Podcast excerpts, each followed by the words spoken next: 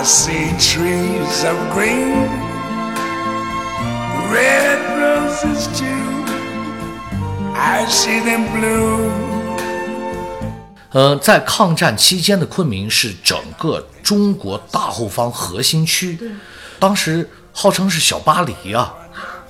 嗯、在那个年代，昆明的所有民众就跟着这些大学者和美国飞虎队的这些人员一一起在街边就喝着咖啡了，品着茶，看着戏，看着我们西南联大的学生、老师们带来的戏剧表演。在很长一段历史时期，云南省话剧演出是一票难求的。第二天的演出，头一天就有很多观众就排队了，排整一条街的队就买那张话剧票。The colors of the rainbow, so pretty in the sky. 欢迎来到后浪剧场。后浪剧场既是一个戏剧表演类的图书品牌，也提供面向所有表演者的工作坊课程，是一个对剧组出租的排练场，还是一个交流情感与思想的空中剧场。我们畅聊与艺术有关的一切，最终指向每个人的日常生活。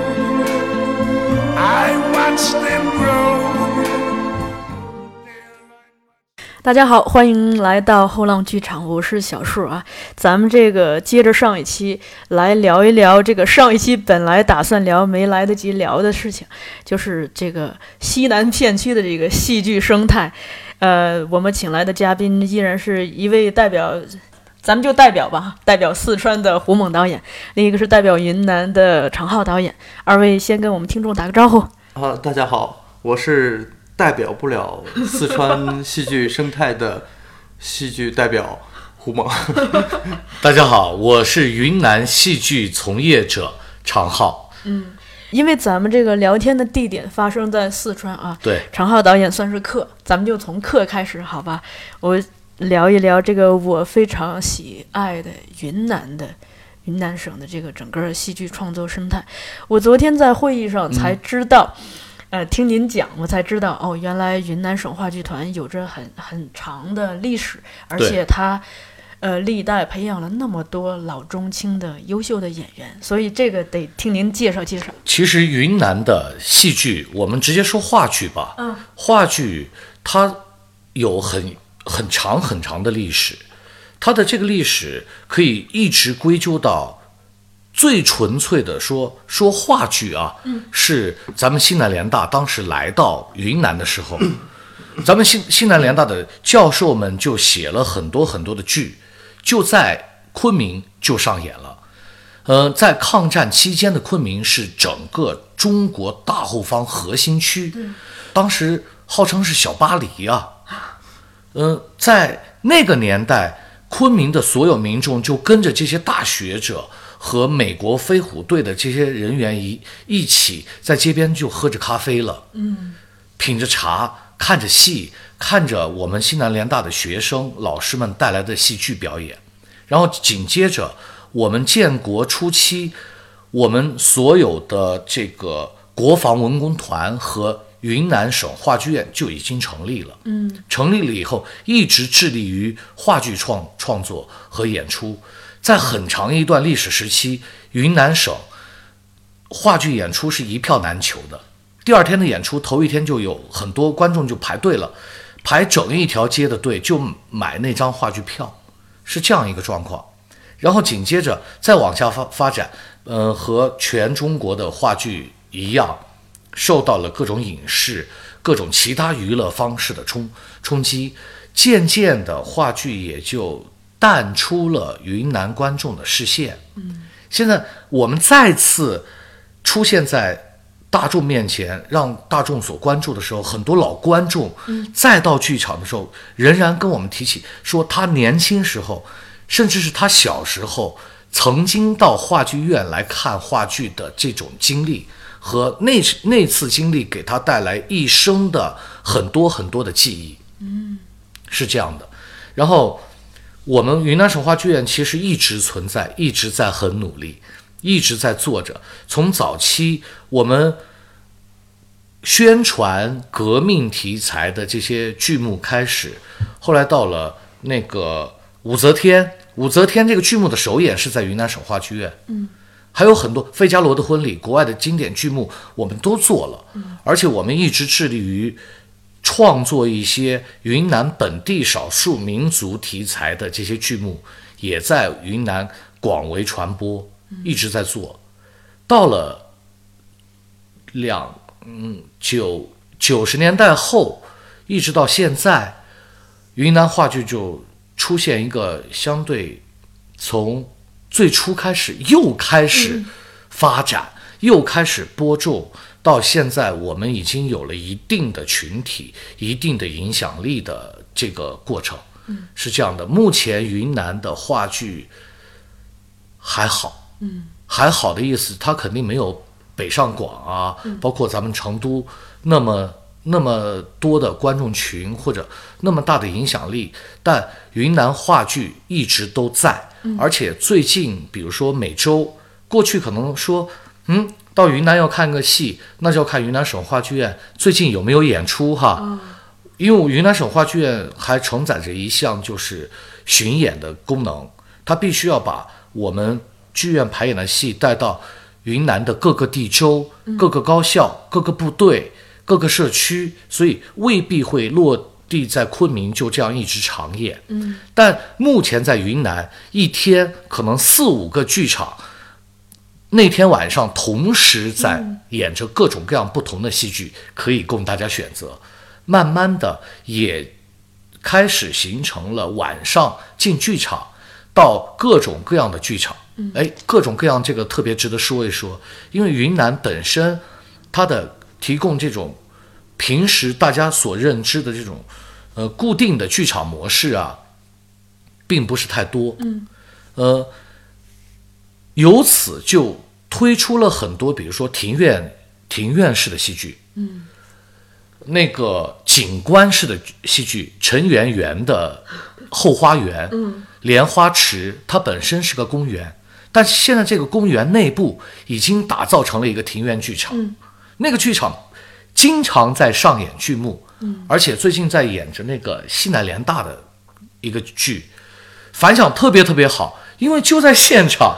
就在那个地方，就看着戏剧发生。联大的旧址是吗？呃，不是，是陈圆圆当时的后花园，吴三桂给他建的一个后花园，非常好的一个自然环境。还有云南民居本身就是很有特色的一颗印叫，嗯，一颗印就是四面环绕的全是屋子，啊，就在一颗印的这种院落里，我们就在上演雷雨。嗯然后这个上演的雷雨又是我们很多话剧界的老前辈们，他们退休以后集中在一起，自己就来排演了，就面向观众就开始演出了。很多观众进进进到那个地方，哎，平时我们比如说旅游时候进来参观的地方，居然可以有一部戏剧，嗯，这让很多很多人很欣喜。嗯然后因此紧接着就发生了，比如说厂房过去的厂房变成了一个文化社区，嗯。厂房就改造成了小剧场，在过去大剧场的顶楼，比如说原来是会议室的地方，也改造成了小剧场。现在能够容纳各种演出的小剧剧场、小剧场和庭院和这种嗯公园式的环境就有很多很多，于是就有很多很多的戏剧从业者也投身到了这个创作当中。嗯，现在云南戏剧正处于一个成长阶段，嗯，什么样的戏剧都在，然后观众可以走进不同样式的剧场类型去感受不同样式的戏剧，这就是目前云南的戏剧。您这么一讲啊，我突然意识到，我发现这个西南地区啊，它搞戏剧有一个先天的优势，一个是它这个自然自然的地理环境，比如说气气候呀、地理本身，以及它这个独具特色的建筑，这本身就是一个发生戏剧的很好的场域。再一个，咱们西南地区这个少数民族也是特别多嘛。少数民族大部分都是能歌善舞，就有着好像天生的这种艺术创作的血液。对对对对，然后这个东西可能是对外人来说，它是一个独具风情的东西；对自己来说，又有一个先天的优势。这些可能都是非常，呃，就是怎么说呢？非常独特的，别别的地方可能没有具备这么好的一个资源，所以取之不尽的创作源泉。所以我昨天听您说，这个您说大凉山抢了先机，云南 云南也要赶上，的确是云南这方面的环境也是特别好。对对，还有一个您刚才提到西南联大，我觉得这个这一段岁月，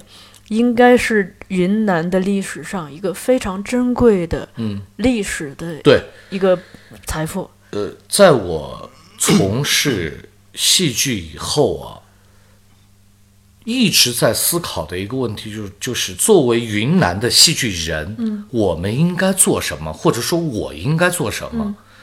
可应该是从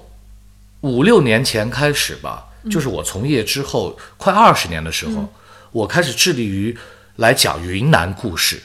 所谓云南故事，并不是说局限在云南的故事，嗯，而是云南在历史上和咱们中国和咱们这个世界发生关系的不容忘记的故事。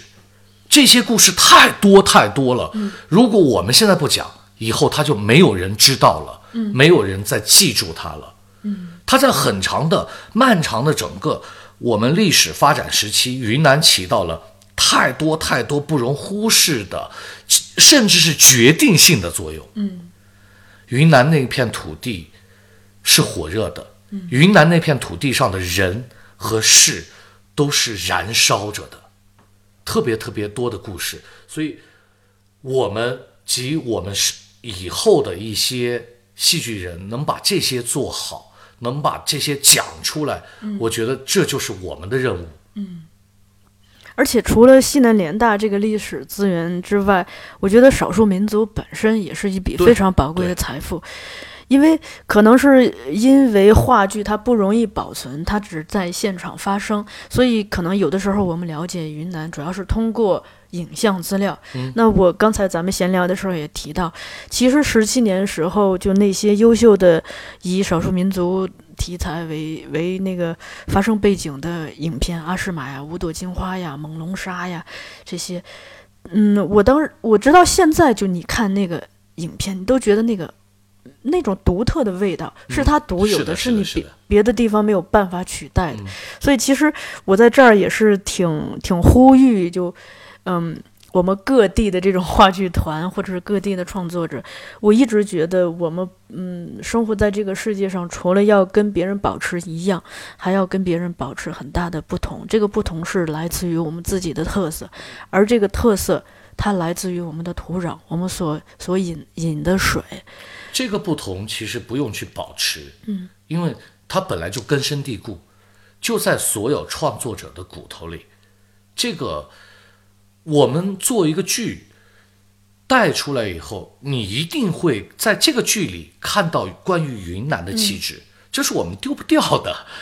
土生土长就具备了的。但但现在有一个问题，我自己也是蛮嗯顾虑的，正好跟这个胡猛导演分享。我昨天晚上不是去看了《怡红》嘛，其实我自己是有一点点小小的失落的。这个失落来自哪里呢？首先我去的时候，它这个整个舞台的布景到演员的服饰都是非常的彝族的，这一点让我非常的兴奋。我甚至当时觉得。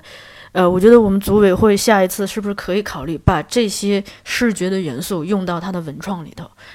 卖给我们大家，让我们走的时候也带，包括这个，在我来这儿发现咱们这儿特经典那小黄伞也出现了在了咱们的海报上，我特别想有拥有一把这样子的伞，但是我在看的过程中，当我发现演员在用普通话唱，而且这个普通话字正腔圆到你分不清他是哪个地方的人的时候，这个失落开始产生了。因为既然唱的时候我们是中文字幕也有，英文字幕也有，我在想，其实为什么不不用彝语自身来唱呢？也而且它的文本本身其实也是偏彝族的，它讲的什么？你在你的山坡放羊，我在这个山坡什么长草，就是全是这个很自然的文本嘛。但是当语言出变成了普通话的时候，我是我内心是有一些失落的。嗯，我是觉得，嗯，主办方可能呃不是主办创主创可能是害怕观众这个接受困难，但其实咱们现在，呃，大家观众已经被训练的，既然各种外国的语言都能去接受它，通过字幕来观观赏这个演出。那我们我们也完全可以把彝语当成一种外语来接受嘛。而且其实来到这儿，就是你你品一种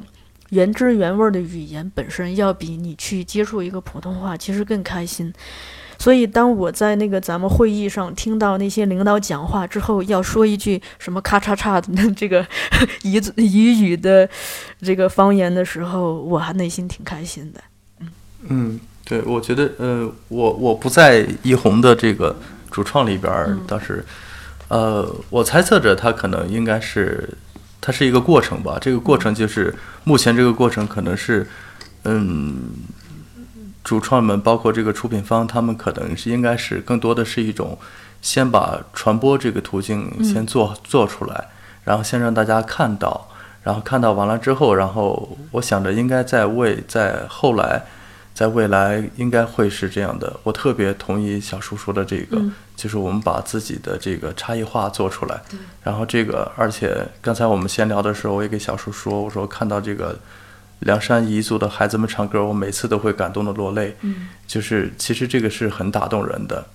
嗯，但是目前最重要的一个问题，应该是先让大家知道凉山是个什么样的地方，西昌是一个什么样的地方。啊，我有一个很小的细节，就是我们在组织这个一些专家来这个西昌的时候，来参加戏剧节的时候，然后有些专家会问一个问题，这个问题就是。我到了西昌的青山机场，那么之后我从青山机场要多久才能到凉山？多久才能到大凉山？呃，就是，而且是我们的文化专家哦，就是依然存在着这样的 这样的对这样的很很不了解不了解带来的这样的一个这样的一个误解，就是就是其实更多的还是一个传播，因为他们这个凉山自治州，然后从。呃，一七年的那个春晚，嗯，然后包包括这个中央电视台那个《魅力中国城》，然后在一定程度上让大家知道了梁山，知道了西昌，然后这个可能还是一个过程吧，还是需要让大家更先知道这个地方，然后再去开发这个地方，我觉得可能会比较。它不像云南的丽江，对吧？云南丽江大家都知道，它是一个，它是一个地方，而不是一条江。对，对。但我在看《怡红》的过程中，有一个非常打动我的是，因为演员，我我我相信一定是选了大量的彝族的演员，然后。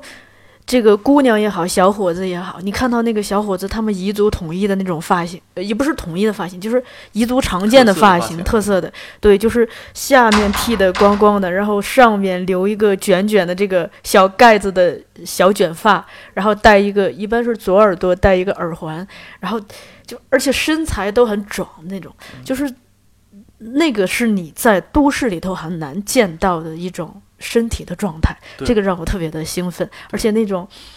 呃，皮肤黝黑的笑容，那边非非常朴实的那种笑容，都是非常打动人的。对我，其实我自己的感受就是，里边有一个角色是那个，就是演彝族的这个年轻人的这个男主角，叫他拉铁，拉铁，对，拉铁，他是一个。地地道道的彝族人，嗯，然后你看他的这个普通话里边就带着一点彝族的那个味道，嗯，然后嗯，我自己个人也是特别喜欢的，因为那是他的，我们可以用质感这个词来说他，对，他是有质感的。他虽然说的是汉语，但是他说的比较蹩脚，对，我觉得这个是挺重要的，嗯。嗯，因为其实我们看一个戏或者看一个东西的话，他这个。我们演员训练的生态型表，其实这都是工具。嗯，我们的目的是要传递信息，然后在这个传递信息的过程中，如果有这样的一个质感的话，那这个传递信息其实我觉得是是很好的。对，我觉得是，就像嗯，我自己老是有一个偏执的认为，偏激的认为，就是觉得是，我觉得这个工具可能。并没有那么的重要。我们是不是太关心于我们的现在的戏剧教育，太关心于这个工具的打造和培养了？嗯，就是我们已经似乎有点忘记了我们培养这个、打造这个工具的目的是什么了。就是我老是我在我的戏演出完的时候，我也会给大家交流。我打一个比方说，比如说我去广西的一个农村，然后问一个田间地头一个老头儿，一个一个老人家，我问他电信大厦怎么走，他可能用了十分钟，因为我听不懂他的方言，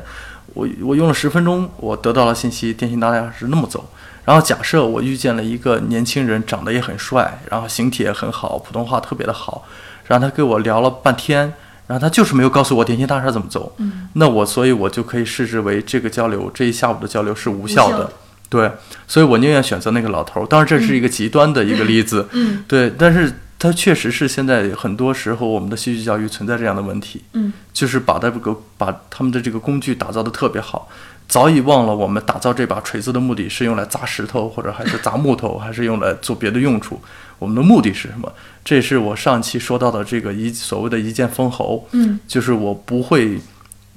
太关注这个过程，嗯，而我要准确有力的传递信息给观众，嗯，就是就是这样一个目的，我觉得是就是大家可以很多的戏剧人从业者，不管是咱们戏剧啦，还是有很多很多的艺术门类，其实可能都会存在于多多少少存在于这样的一个一个歧途吧，我觉得是。就是大家太关注于这个工具和本身了，我昨天讲话其实也这意思，就是？咱们有一个成语叫望月之止，是吧？嗯，就光光记得这止，忘了这月。对对对，这个是可能需要我们戏剧人或者艺术从业者需要警警惕一下的，需要需要反思一下的。嗯还有一个是我来这边儿之后啊，就是他给我一个，也是一个警惕心，是咱们那天戏剧之夜，就您说的刚才说那那群孩子，那那叫一个什么团？哦，他是这个呃西昌本土的这个或者叫凉山本土的一个叫高山合唱团，哦，他们有很多的孩子就是。不是很多，是全部的孩子、都是从，呃，西昌下面的这些，呃，最原生态的县呀、乡呀、村呀抽上来的孩子，他们是绝对的原生态，嗯，给西昌还不一样。我在听他们演唱的过程中，有一个特别感慨的地方。一方面是当我听到他用自己的语言来唱歌的时候，那种那种震撼，以及他用学的还不太正统的普通话在讲这个八百标兵奔北坡的时候，你觉得特别的感动。另另一方面，我听到咱们讲说，现在这边在实行这个一一村一一幼是吧，来推广普通话。这个事情呢，我自己是存一点警惕心的。我也跟那个我们身边的志愿者有有交交流，他们也提到一点，其实这个语言对他们来说是一个非常尴尬的地方。对这群孩子来说，因为他们不说普通话，可能意味着他将来没有办法走出这片土地，去到更广阔的地方跟别人交流。但如果他们学了普通话，会有一种可能性是他们可能会忘掉，或者是自己的语言没那么熟练了。比如说这次这个江若愚老师，他接待他的这个志愿者，本来是一个藏族的孩子，但他已经被汉化到不会说自己的语言，这个是我自己非常警惕的，因为我觉得。的确是一方水土养一方人，这个语言自身它里头藏着太多的这个文化的秘密。如果我们一代又一代的当这个语言越来越丢失的话，可能这个文化也意味着丢失。我们是要学普通话，但是怎么样能做到尽量的两全，是吧？就把自己原本的这个语言也保留下来，是非常的难得的。所以这个也是我非常的警惕和担心的。嗯，这个担心是有必要的，而且确实存在这样的担忧。但是，就像我们刚开始，我作为云南人，嗯，我是云南普洱长大的，嗯，我从来都在我的家乡说着我的方言，嗯，当我进入到昆明这座城市的时候，很多时候需要我们用普通话来交流，这只是交流的手段而已。而在我们拥有这种交流手段的时候，并不不不是说我们就要把我们彻底的方言就丢弃了。嗯，就像我们从事话剧表演学习的时候，我们一定要学普通话。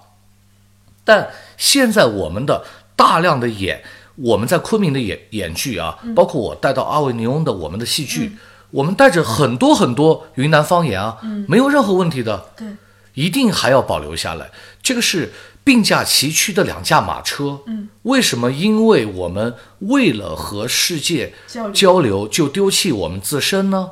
就像我们现在在用普通话交流，遇到外国朋友，我们跟他们说英语，并不是说说了英语我们就再也不说普通话了，再也不说我们的语言了。当然，比如说今天我们面对采采访啊，面对我们这样的交流的时候，如果我不停的说云南方言，呃，或者或者说说到我们地道的四毛话，大家听起来会很困难，嗯，对吧？那我就用大家能够接受的、能够知道的这种表达方式来表达就行了。嗯嗯，呃，同样，也就是说，刚才小树也好，胡导说的也好，我们在能和世界、能和彼此产生交流的同时，也要重视我们本土的这种语言方式和语言文化，这个是很重要的。好，咱们切一个话题啊，就是刚才聊过了云南，就想聊一下四川。呃，这个就到到了 胡猛导演的提问提问胡猛导演的时间。一个一方面是我之前真不知道各地还有这个省的人民剧院，所以这个一会儿这个四川省的人民艺术剧院的。那个，请您给我们介绍一下。另一个呢，我在来了这儿之后，我发现四川这边真的是。你看这个四四川大学、四川音乐学院、四川广播学院是吧？嗯，传传媒传媒学院，就哎呦，我发现这个其实艺术类的这个院系还挺多的，人而且人才也是真不少，唱歌的、写诗的、演员、搞搞导演的，所以这个哎呀。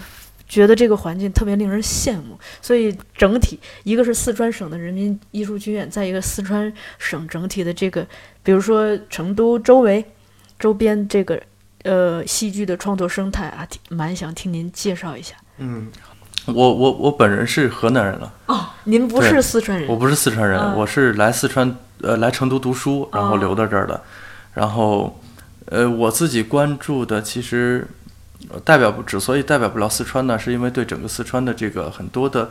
地方，并不是那么的戏剧这一块，并不是那么的了解。然后还有一点是，其实我一直认为是审美是需要基础的。嗯，对，它并不是说，嗯，一蹴而就。一蹴而就，很多人你给一个好的东西，然后大家都觉得好，其实并不是这样的。就是审美如果没有从一数到一百的话，大家不知道一百零一的意义。其实，对。然后，所以就先说一下成都吧。嗯，成都，我想从一个侧面上来讲，嗯，就是成都，嗯，反正这两年我从事业单位，然后，呃，也不是出来吧，就是更多的在在江湖上做戏，在民间做戏，嗯，没有在这个事业体制内、事业院团做戏。但有个感受就是，我现在发现，就是整个成都的这个。首先是小树刚才说的，有很多的艺术院校，然后而且这些艺术院校里边的学生，这些孩子们有很多很多的愿意饿着肚子去做戏的人，这个是我很我很感动也很震惊的。就是事实上这一块，我们前一段时间和上海的同仁聊天，然后事实上上海已经不具备这样的氛围了，因为上海，但是它可能是。离资本比较近，然后他们的这个产业化比较严重，然后他们的这个洗牌可能十年前已经洗牌洗过了，然后他们的那个生态完全是一个嗯给商业比较近的一个生态，然后他们的所以他们的音乐剧比较发达，然后引进国外的一些东西比较多，然后但是成都嗯它是一个依然有着有这么多人在做一些纯粹的戏剧方面的东西，而不是说。它是它把它产业化的一些东西，然后我我老是说称之为是江湖之下的这些院团或者民营院团，或者是个人特别多，然后学生们他们自己就是叫着自己的同学，然后再找一个地方，然后演自己想表达的戏，想做的一个戏，然后而且种类繁多，嗯，然后很震惊，当然他们可能不成熟或者是稚嫩，但是他们有这样的热情。呃，这会这会有两个层面，一个是戏剧创作，一个是叫戏剧观众。对他们本身是戏剧观众，又是戏剧创作者，嗯，所以这个这个其实这方面来讲的话，我觉得它是有希望的，嗯，它是有氛围的，嗯，它有活力。因为其实我说一句，在这么样一个平台上，我说一句比较再说一句偏激的话，我觉得上海没有这样的活力。嗯。我觉得北京还是可以的，然后深圳和广州也还可以的，就是当然这是基于说是我个人从我个人的层面上给跟上海、北京、广州、深圳这样的戏剧从业者的交流得到的。然后当然这个东西可能不客观，嗯。但是如果说的话，当然出于我的话。那肯定就是我所有说的话都是主观的，对人不可能做到完全的客观，所以就是相对来讲的话，我觉得成都的戏剧氛围是真的很好，而且是充满活力的。戏剧氛围好不好，其实我觉得，嗯，在其次，如果是活力好的话，我觉得就是非常棒的一件事情。然后，嗯，再说回到我们的事业院团，事业院团首当其冲的就是四川人艺了，就是我们的单位。呃，其实这个人艺原来在全国就是有八大人艺，也不是说每个省都有它这个人艺，对，所以大家这个它是四川人民艺术剧院，而不是四川省人民剧院。哦对，如果是四川省的话，就意味着每个省可能都有，但是它确实是当时是直归文化部吗？还是归到哪个部的？它是它是北京人艺、四川人艺，天然后天津人艺，对，它并不是每个城市都有，它就是八个人艺，八大人艺。然后，嗯，现在的四川人艺，其实在整个成都地区，呃，甚至是整个西南片区的话，呃，尽管不是有些戏、有些项目不是四川人艺在牵头的，但是依然是很多的项目和戏是四川人艺的人在做。嗯包括像小叔看到的，嗯，《无间地狱》，它虽然是一个嗯江湖以下的这样的这样的一个戏，但是它依然是像我这样的来自四川人艺的这样的年轻的戏剧人在做，包括《欲望街角》，包括《暗恋》，包括很多很多的。原来在成都有一个八点空间，嗯其实很多的这个八点空间里边的主力军也是四川人艺的人，然后包括这个各个高校的呃表演的导演的老师，有一部分也是四川人艺的人。对，其实这个从这个角度上来讲的话，四川人艺，我觉得在成都范围或者在四川这个范围来讲的话，还是功德无量的。嗯呃，另外说到这个，我说说完了四川之后，我们再说一个，呃，说完了成都之后，我们再说一个四川的这个，四川这个，因为常浩导演刚才说到这个西南联大，嗯然后我觉得西南联大是真的意义非同凡响。然后四川这一块儿就是当时的，呃，现在叫中央戏剧学院了，原来叫国立剧专。嗯原来叫国立剧专，其实也是在四川的宜宾，宜宾市的江安县，然后在那儿待了，好像是待了七年，嗯。然后也是在抗战期间，然后包括宜宾，宜宾市有一个李庄镇，呃，我刚去过，今这样年夏去过，对，对，您知道那个同济大学呀、对。这块儿都在那儿嗯。停留过，包括嗯，包括那个林徽因和梁思成先生的那个营造营造学社，对，也在那一块儿。对，其实这个又说回到咱们上期说到的话题了，嗯。它其实就是你看，他们也就是在那样一个苦难的历史时期嗯，然后在那儿停留了一下，但是停留完了之后，播种，对，播种了。嗯。到现在为止，然后去年年初，呃呃，应该说是今年，今年一九年一月份的时候，江安县做了一个江安青年戏剧节，嗯。然后很多的我自己也去了，嗯。我自己在那儿导了我的人生部人生中的第一部戏，嗯。就是它依然有那样一个种子的感觉，而且那个那个那个那个戏剧节范围很小，而且几乎县城里边的这个观众也很少。呃，那时候就是五六十个年轻人，然后分了五个剧组，嗯。然后每天就关在一个图书馆里边儿，然后每天就是除了吃饭睡觉就是排戏，就是聊戏，然后所有的年轻的戏剧人在那在一起，那简直就是一个就是一个就是一个乌托邦，嗯那个氛围特别特别的好。其实它就像原来国立剧专在那停留过一段时间一样，然后可能国立剧专的人都没有在那儿，也没有留过多少戏在那儿。然后这次江安戏剧节也没有留过多少人，留过多少戏在那儿。但是它都是一个种子，对这些种子它可能沉浸了五十年，可能沉浸了六十年，甚至是一个世纪。但是你说不好在哪个时候，它就会新的萌芽就发展，就就又出来了，绿色的东西又出来了。我觉得这就是它的它的意义。对我觉得四川的整个的这个戏剧氛围，就我自己的主观感受来讲的话，我觉得真的是很棒的，在全国范围内来讲的话都是很棒的。对，演出的这个场域呢？呃，在成都演出的场域也非常的多。嗯。嗯呃，有有，成都有一个叫东郊记忆的地方，然后那个地方，在一三年我们刚接触那个地方的时候，然后就那一个园区，那个有点像北京七九八，嗯。嗯，它也是一个古老的一个厂房改改改改建的，嗯呃，那一个园区本来一三年我刚接触的时候，那地方有十三个剧场，那个园区里边有十三个剧场，然后特别棒。到现在为止的话，依然保留着有常态演出的，嗯嗯，这样的演出空间的话有四五个，啊就是有常态演出，我还去过。哦，我我几乎每一个都去过，嗯然后而且他们基本上很多是，可能就是观众席在一百个观众席左右的这样的，嗯而且场场爆满。当然，他们的演他们演的戏是偏向于，因为他们要生存，嗯他们是很多是他们的从业者很多是，呃，成都高校毕业的学生，他们有生存的压力，嗯所以他们在做一些呃商业呃，对商业的趋向于市场的这样的，嗯但是我觉得都没有问题。我并没有说他们不纯粹或者怎么样，我觉得是只要有人进剧场，首先是有人进剧场，然后再做细分，然后现在这样一个粗犷式的发展是我们必须要经历的一个过程，嗯乱象丛生，这是一个这是一个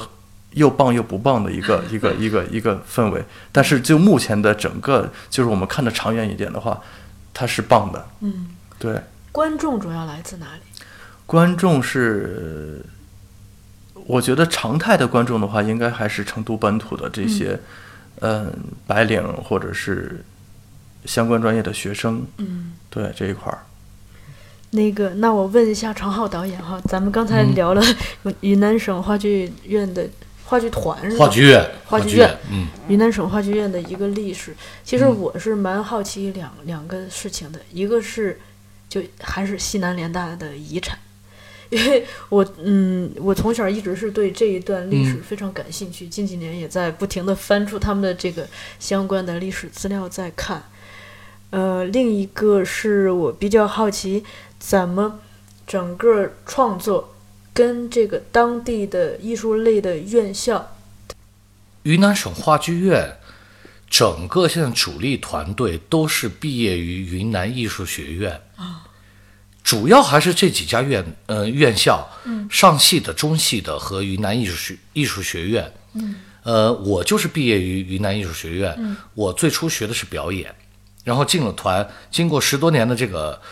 表演啊，然后才慢慢慢转换成了导演，是这样一个过程。艺术院校和我们一直很紧密，他们其实就像胡导刚才说的，任何一个地方，大学的剧社、大学生其实是创作的主力军，他们是未来戏剧的力量。呃，而且他们在大学期间的这种创造力是生机勃勃的，他们没有任何的固固有的创作的模式在固化他们。对，没有枷锁。对，没有没有任何压力。他们，呃，就像刚才胡导说的，很多戏剧从业者啊，他有一个生存的压力，但在大学期间他们是没有的。而且很多时候做戏，除了这种奉献精神，你至少得吃饱肚子吧，有地方住吧。但云南这这些大学生其实一直都还是保持着。呃现在西南联大对于云南来说，它的意义就在于，总是在提醒所有的云南高校及云南高校的所有的老师和同学们，曾经咱们有西南联大，我们是否还能像西南联大一样，保持在一个高水准的思想碰撞领域？这方面，我觉得。这是西南联大给我们带来最骄傲的东西。还有一个最好的就是西南联大引来了很多很多的游客 到昆明，是吧？然后游客也是一部分的观众资源嘛。呃，对于游客这一块来说，更多是文旅结合产品，比如说杨丽萍老师的《云南印象》，丽江的那个丽水金沙等等，还有版纳的傣秀，这些对于游客来说是他们要去看的那些。呃，相反，话剧这一块呢，慢慢的就是就像我刚才说的那个庭院戏剧，嗯，还有咱们的那个老宅里发生的这些戏剧，他们会根据，因为在这样的宅院里，游客去的比较多，然后像我们话剧院固定在。一些剧场，包括小剧场演出的这个更多的观众群体还是本土的，嗯，然后偶尔会有来到这儿的，比如说自由行的这些北京、上海的游客，嗯，他们熟知了有戏剧，呃，小剧场这样的事情，然后来到那儿，自然通过大麦网啊，嗯，通过各种信息来到我们的剧场，也会有专门来看一看云南的戏剧什么样，是这样的。您说这个，我说的我都想去了，我还挺想看这个庭院的戏剧的。嗯，其实非常有意思，因为它属于就像咱们四川和咱们云南一样，它属于这个地域特有的这种建筑里发生的事情，嗯这就是我们特有的。而我现在我想说的是，咱们四川，嗯，我是两年前哈，两年前三年前，正好因为一位。云南的导演到四川了，到成都了，然后他在做一个作品的时候，让我过去给他看看，我就去了。那时候我和胡胡导我们俩认识，当时我接触四川的这一波演员的时候，我就特别特别喜欢他们，他们激情澎湃。当我知道他们要从学校到排练场得花一个多小时的时间，坐地铁都一个多小时的时间。但天天这样往往返的跑来跑去的时候，我就知道成都是做戏土壤非常非常好的地方。嗯，一定是有这样一波深爱着他的人聚聚集在一起，他才能够孕育出戏剧的种子、戏剧的苗。嗯，这个非常非常棒。云南也是这样。现在，其实云南现在各个高校的这些剧社呀。这些同学们那种热情，我觉得比很多体制内院团要高很多。体制内院院团呢，经常会收到一些相对固定的，比如说并不是你特别主动去创作的剧目。但是我的工作在那儿啊，所有的演员、所有的创作团队都得去面对这件事情，都得去做这件事情，在做的过程里慢慢投入自己的热情，而。同学们的热情就来自于先燃烧了自己，然后才燃烧作品。嗯，这多棒啊！嗯，对吧？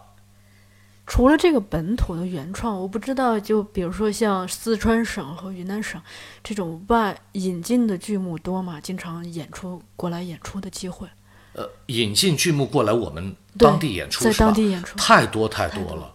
现在已经是一个互通、互联互通的时代了。嗯。任何一个剧目都不仅仅想局限在自己当地演出，包括北京、上海，包括四川人艺。马上四川人艺的作品要过来了，要到昆明了。是吗？我们都在交流着，都在碰撞着，都在互相看着，一定是这样的。没有任何一个作品可以搁在某一地就一直这样搁着了，做出来肯定是希望各地的观众，而且我们很多自自创的这些剧目啊，特别愿意看看。其他地域的观众他们会收到一些什么样的信息反馈给我们？我们再打造。说经常说十年磨一剑哈，我们这磨的过程并不是说就在一块磨刀石上，我们可可能要到成都的那块石头上、北京那块石头上、上海那块石头上去磨，而且不同的地域观众给我们不同的反馈，是我们所有创作者最开心、最激动，就是。能够满足我们所有创作的快乐的最主要的源泉。嗯，胡导这边呢？呃，我觉得成都，你看成都其实，嗯，我不是太关心这个，大概大概我有时候会听一耳朵。嗯，就是就是这个成都的长期进剧场有进剧场习惯这样的观众人群，大概好像是现在应该在。三四万吧，嗯，我觉得这个人群还是挺可观的了，嗯嗯，所以有很多这个三四万，除了呃对内部的本土的这个呃消费市场进行支撑。支撑以外，它这个很多还是真的还是需要很多的外来的剧目，嗯，有很多的剧目的巡演，呃，我觉得两块儿吧，因为刚才小叔问的是引进，它它分两块儿，一块儿是有些戏要来成都或者来重庆演出，另一块儿是我们成都本土呃引进的外边儿来的戏，嗯，然后它是一个自发的一个行为的引进的这样的，呃也还是有的，嗯。特别是年轻的戏剧人里边儿，你像去年呃前年，我们单位的年轻制作人，我们一起就就就引进了那个东野圭吾的那个《嫌疑人 X 的现身》这样的版权，对，然后但是创作是我们本土的力量在创作，嗯，对，这也是一个也是一个算是比较。走市场比较沾边儿的一个吧，我觉得也是，嗯，而且是个挺好的。他不是说把整个就是引进演出，把外边一个戏引进过来，而是说引进文本，或者是引进一些导演编剧。对我们也是在这样做。对，然后更多的创作力量还是本土的，这样我觉得这个是好的。嗯这比单纯的引进一个演出要好。嗯，我聊着聊着，突然又回忆起一段历史往事。就，呃，我之前采访一个过一个嘉宾是九十，去年九十三岁，今年已经九十四岁了，叫沙漠。他是本来是复旦大学的，然后他在抗战时期是跟着他们演剧的队伍来到了这个四川重庆这一带。他对这一带是非常的怀念的，就老老提说这边的观众懂他，因为他他可能嗯作为一个演员，他最辉煌的时候也发生在四川和重庆时期。我就想起那个时候，其实，嗯，因为抗战的关系，我们是国内有一大批这个优秀的戏剧人在在这一片活跃的，比如说这个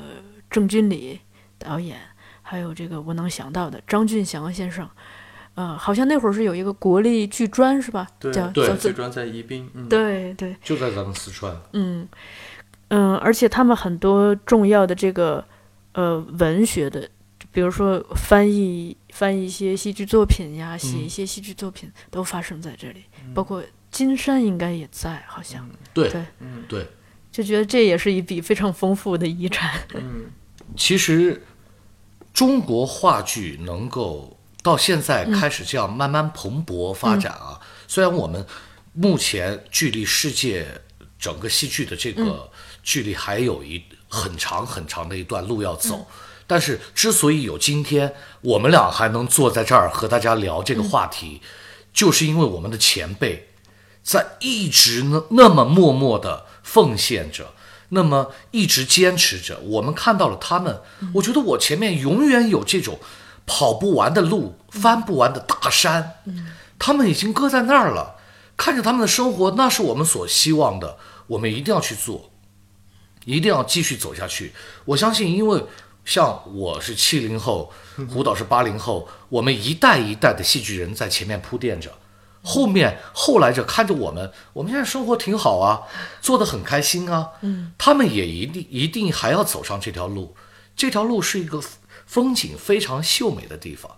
刚才说到引进，我们除了引进这样的剧目啊，嗯，我们也像胡导他们一样，也是把优秀的一些剧目、一些剧本，甚至小说，嗯，把它版权直接买过来，然后做一些本土化的排演，嗯，比如说我们之前做那个六六的双面胶，哦，上海已经其实已经投演了。嗯，当时在签和六六签合同的时候，我是我当时提出的要求就是我们要有最大限度的给我们改编权。自由，呃，我不能在昆明讲一个东北婆婆和上海媳妇儿之间发生的故事。嗯，我说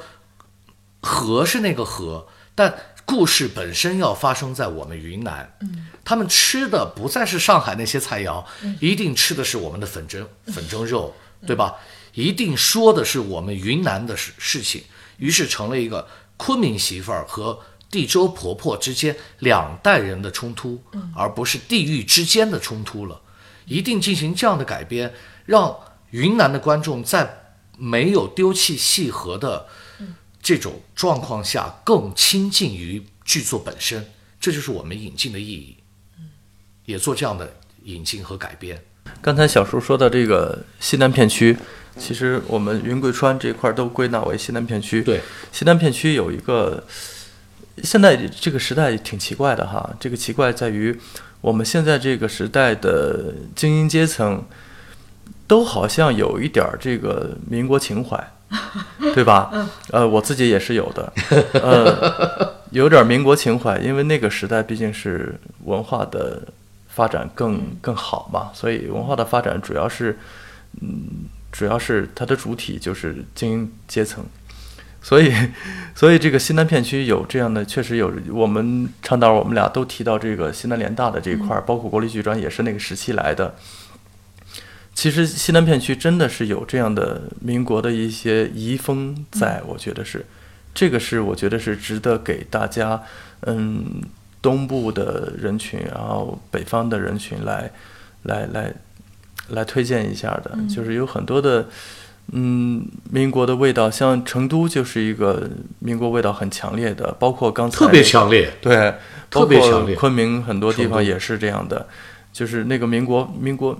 民国遗风的那个感觉还挺强。然后他们那个普通的像成都的民风，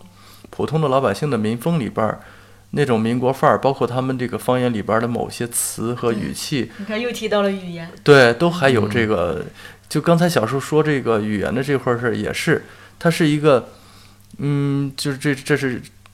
文化的有点跑题了，就是这个跑题就是它其实是一个什么矛盾呢？其实是一个就是精英阶层对人文关怀和文化关怀的一个这一块儿和普世价值的一个矛盾，他们这两块的一个矛盾。有些时候普世价值和精英阶层关怀的人带有的人文关怀，它确实是矛盾的。嗯，对你普世价值就是那肯定是人。它是生存最重要，它怎么样能生存得好，这个是历史发展的必然。但是，一方面，在这个发展的过程中，它确实有些人文关怀的东西确实在一点一点的消失。但这个矛盾是一直都存在的，不只是我们这个时代。其实，那我们的毛笔字那么好，为什么我们也没有了？它变成了一个，它它从一个实用工具转变成了一个书法艺术品。对，它是有一个转变的。这个我就我觉得我没有担心，没有疑虑。我知道这个事实，知道这个事情，是因为我一我自己比较。我大学的时候就说过一句话，我说那个那时候说大家都在说破坏自然，破坏自然这个事儿。我说这个就是道家的思想，就是破坏自然本身就是自然的，就是你人如果把自己弄弄得毁灭了，它本身也是自然的。所谓的道不就是最伟大的规律吗？规律在往前走着，它不受人的意识，不受任何的意识的，它是一个我大的规律，它就往前走。所以这个在这个走的过程中，我们可以轻装上阵，它消失的那就消失吧，新生的那就新生吧。我们可以缅怀，可以纪念，但是我们其实阻止不了什么。对，没有办法阻挡。对，就像为什么民国，我们精英阶层对民国有这样的一个情怀在。它就是因为它消失了。嗯，对。问一个最后一个问题，是问二位的，其实也是我一直以来的一个疑问，因为我我想，就比如说像这个，的确是北上广，它作为一个一线城市，它有很多这个资源的优势。你比如说这个看演出更多、更丰富、更方便，以及这个比如说接受教育、戏剧教育，嗯。不管是戏剧学院也好，或者是民间的工作坊也好，它都会经常发生很多。我不知道在咱们这两个省的同同仁们，他们是如何获得自己成长的养分。比如说，可以可能是通过看戏，可能是通通过出去参加别的戏戏剧节，可能是通过阅读，可能是通过不停的排戏，也可能是。通过参加工作坊，嗯，最初就是要走出来。就像我，作为一个七零后啊，我能够从事导演，是当时我走出来了。嗯，我来到了北京，不停的在学习，在看，在交流，和各种大师接触。我跟林兆华老师学习，整个这样一个过程。但现在呢，我们信息那么发达，那么方便，交通又那么方便的状况下，其实。所有北京、上海所能拥有的大师的工作坊也好，所有的这些大师很愿意到昆明，于是昆明也在经常做这样的大师工作坊，和北京、上海当年我在北京、上海时候是一样的。而且信息的这种传递，他们很多时候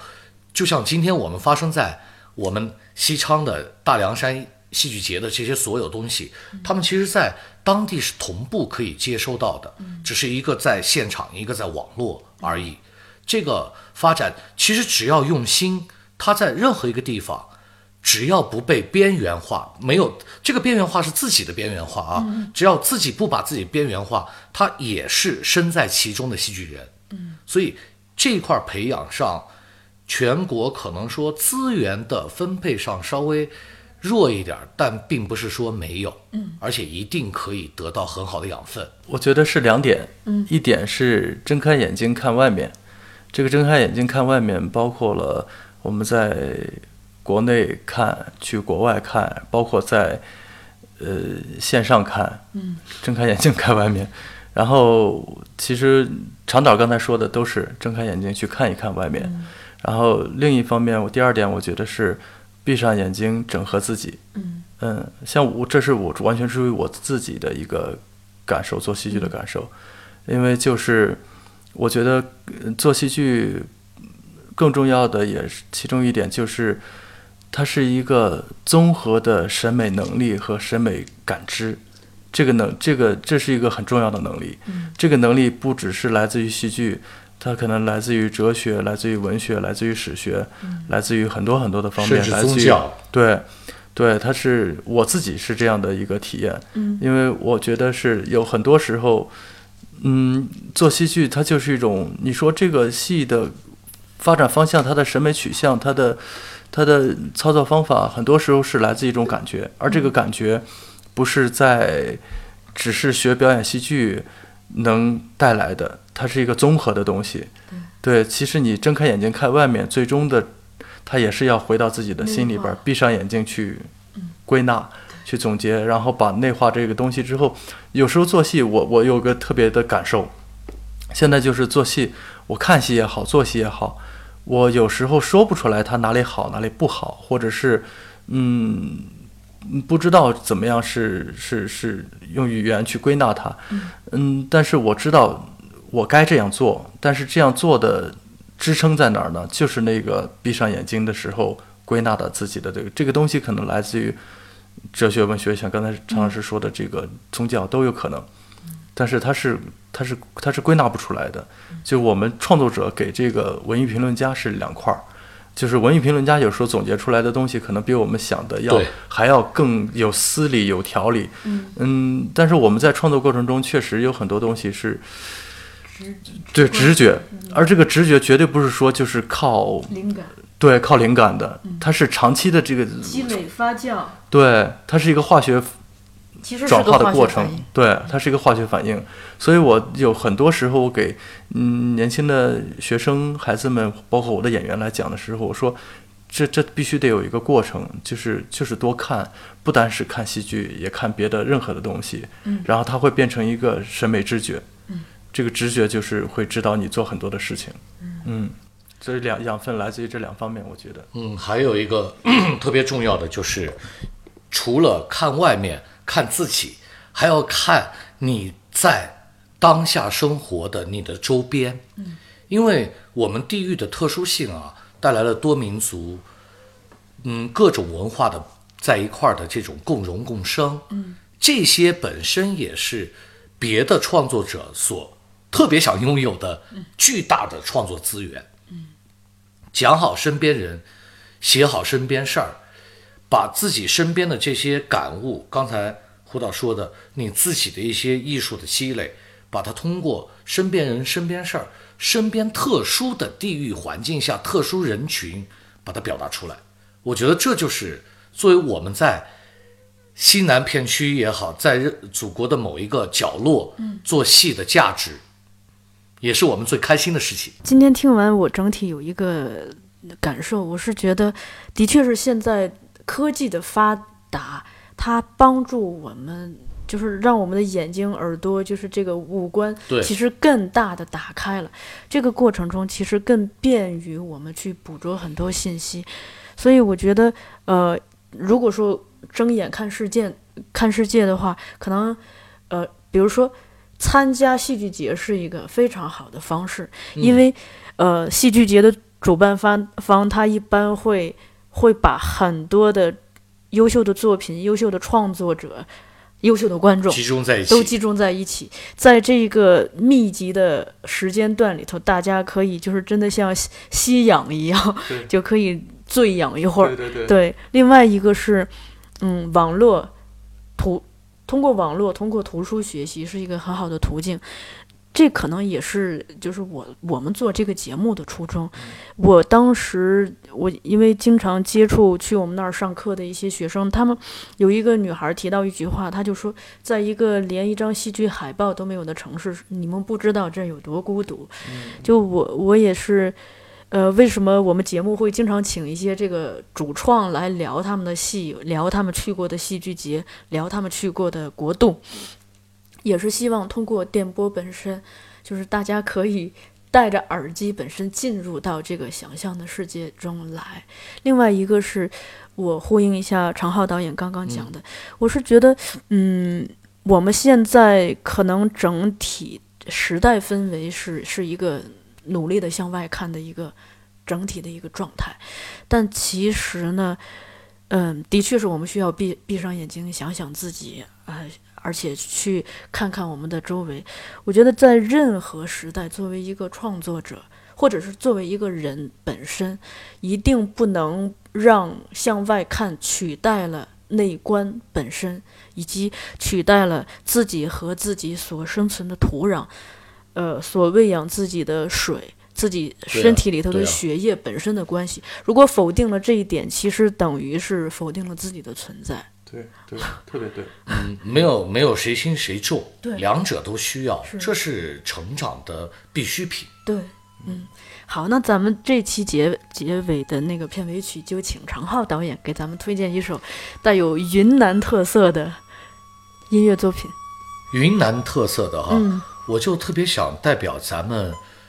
嗯，西昌，嗯，戏剧节，就大凉山戏剧节本身，用云南的一首歌，嗯远方的客人，请你留下来。希望更多的人来到这儿，来到我们戏剧当中，嗯，留在戏剧，经常回家看看。好的，那咱们本期就聊到这儿。